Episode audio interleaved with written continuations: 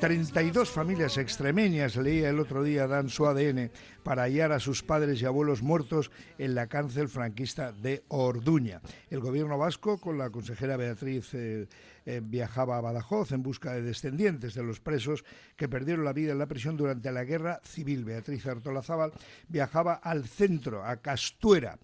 Eh, está con nosotros Ainchane Cenarro, que es la directora de Gogora, según establece la ley de creación de Gogora, su función será preservar y transmitir la memoria de las experiencias traumáticas marcadas por la violencia durante los últimos 100 años. Ainchane Egunon, ¿cómo estás? es que. Sí. Eh, bueno, ¿qué, sabemos del viaje de la, de la consejera? Porque sé que estáis eh, metidos todos o metidas todas ahí eh, haciendo esa excelente, yo creo, excelente labor de recuperar la memoria, a pesar de que algunos estén empeñados en que no se recupere. ¿Cómo, cómo ha sido el viaje de la consejera? ¿Qué sabes, Inchane? Sí, bueno, eh, estuvimos todos allí con las familias, fue una, un encuentro muy emotivo y además muy eficaz, porque a través de las familias que ya conocíamos, eh, bueno, el boca a boca ha funcionado y ahora tenemos más, cada vez más familias.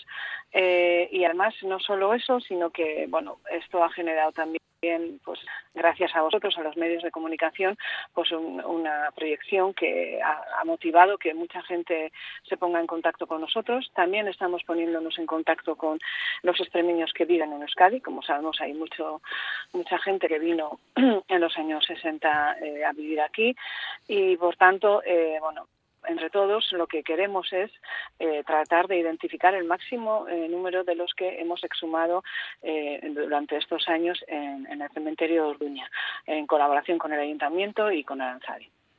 Ajá. Eh, eh, concretamente Gogora, em, leo que ha logrado contactar hasta el momento con 41, igual son más ya, 41 familias de víctimas. Sí, son unos cuantos más ya, pero sí, efectivamente, eh, como te he dicho, vamos poco a poco, eh, contactando con más familias. bueno, pues en la misma reunión tuvimos ya más contactos.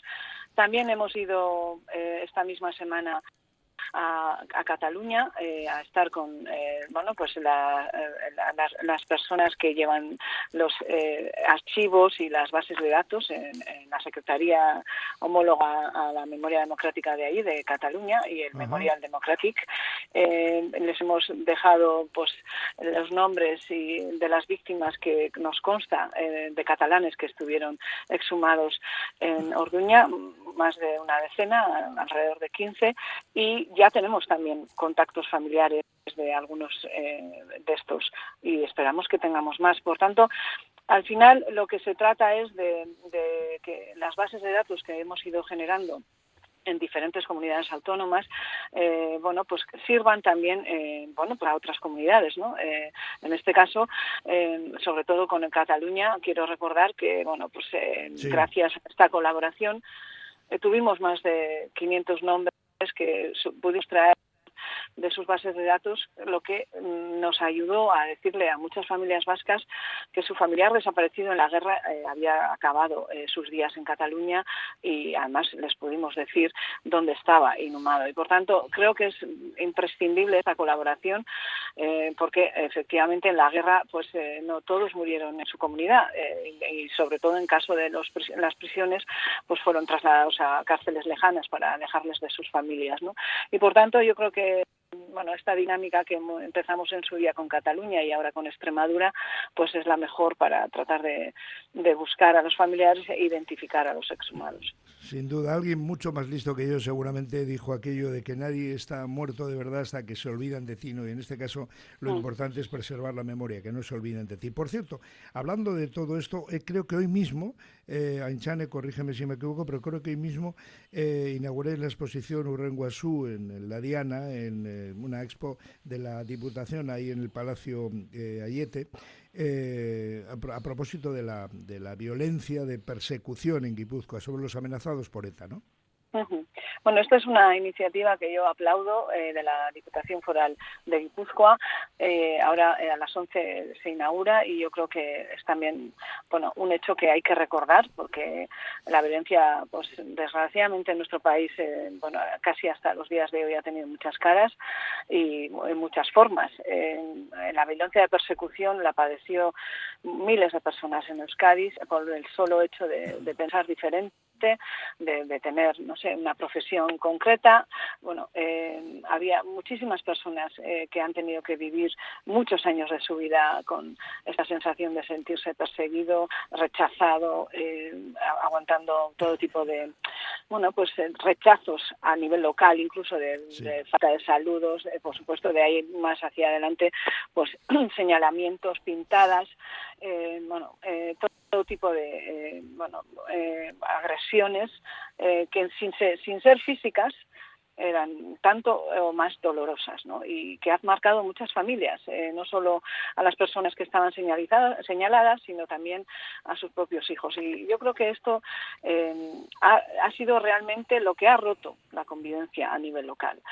más, por supuesto, la violencia ejercida por el ETA y también por otros grupos terroristas es lo más grave, porque es un atentado contra el derecho a la vida, eh, a la integridad física, pero eh, esta eh, otra violencia que ha sido diaria, que ha padecido muchísimas personas, bueno, pues nos tiene que hacer eh, nos tiene que generar reflexión ¿eh? de cómo esto ha roto la convivencia a nivel local, cómo esto ha roto la vida durante muchos años a muchas personas y que no puede volver a pasar y que mm, tenemos que saber convivir entre diferentes, que por pensar diferente no nos tenemos que llegar a estos extremos, eh, que insisto, estoy hablando de algo que todavía hoy eh, de alguna manera persiste, cada vez menos, menos mal, pero todavía hoy persiste, ¿no? Esto de que al diferente eh, hay que tratarle con respeto, recordar, es lamentable que tengamos que recordar esto, pero todavía hoy lo tenemos que recordar y en ese sentido, eh, como digo, aplaudo la iniciativa de la Diputación Foral. Sin duda, lo, sabemos muy bien, además a Enchane, yo modestamente desde los medios de comunicación, con todo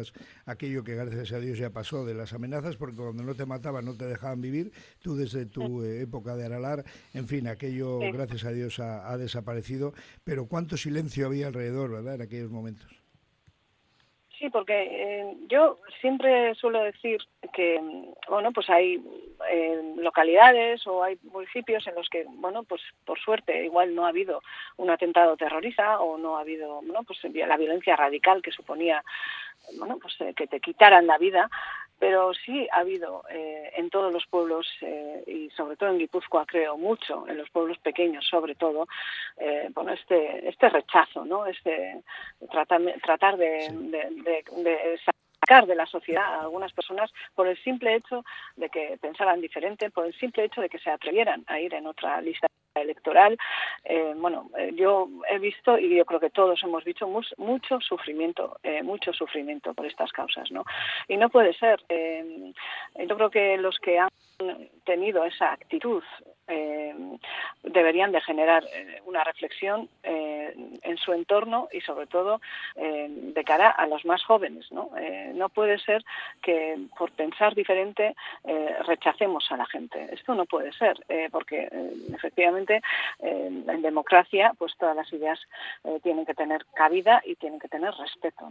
Y esto es lo que ha roto la convivencia en el local. Sobre todo esta forma de actuar, eh, que ya sé que suena duro, pero este matonismo social es lo que ha roto la convivencia a nivel local. Y en ese sentido, insisto, creo que no, este tipo de exposiciones no solo tienen que servir para bueno pues recordar y decirle a estas víctimas que lo que pasaron fue muy injusto que esto también es importante eh, sino sobre todo para generar reflexión y la memoria al final eh, tiene ese potencial de futuro que es generar reflexión en relación a ese pasado que no podemos cambiar pero sin embargo sí podemos cambiar la valoración de los hechos del pasado y yo creo en, esa, en ese potencial de la memoria.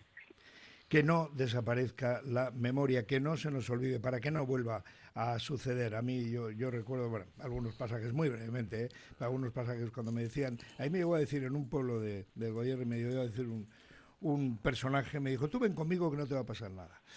En fin, bueno, eh, eh, eh, gracias a Dios aquello en Chane ya, ya parece que pasó y lo único que hace falta es que no haya más eh, Urrenguasú, que es el, el título, parece, de la exposición El siguiente tú, en la Diana, eh, que se inaugura hoy en el Palacio Ayete. Ahí estará la directora del Instituto de la Memoria, la Convivencia y los Derechos Humanos, que nacía, lo hemos dicho desde el principio, con la misión y que tiene la misión de preservar y transmitir la memoria democrática de este nuestro país. Anchane Cenarro, ha sido un placer, de verdad. Un abrazo muy fuerte, Esquerri Casco, y que tengas un buen fin de semana. Esquerra asco y hasta cuando queráis. Estupendo. Agur, ondo izan. Antxanez en la directora de Gogora.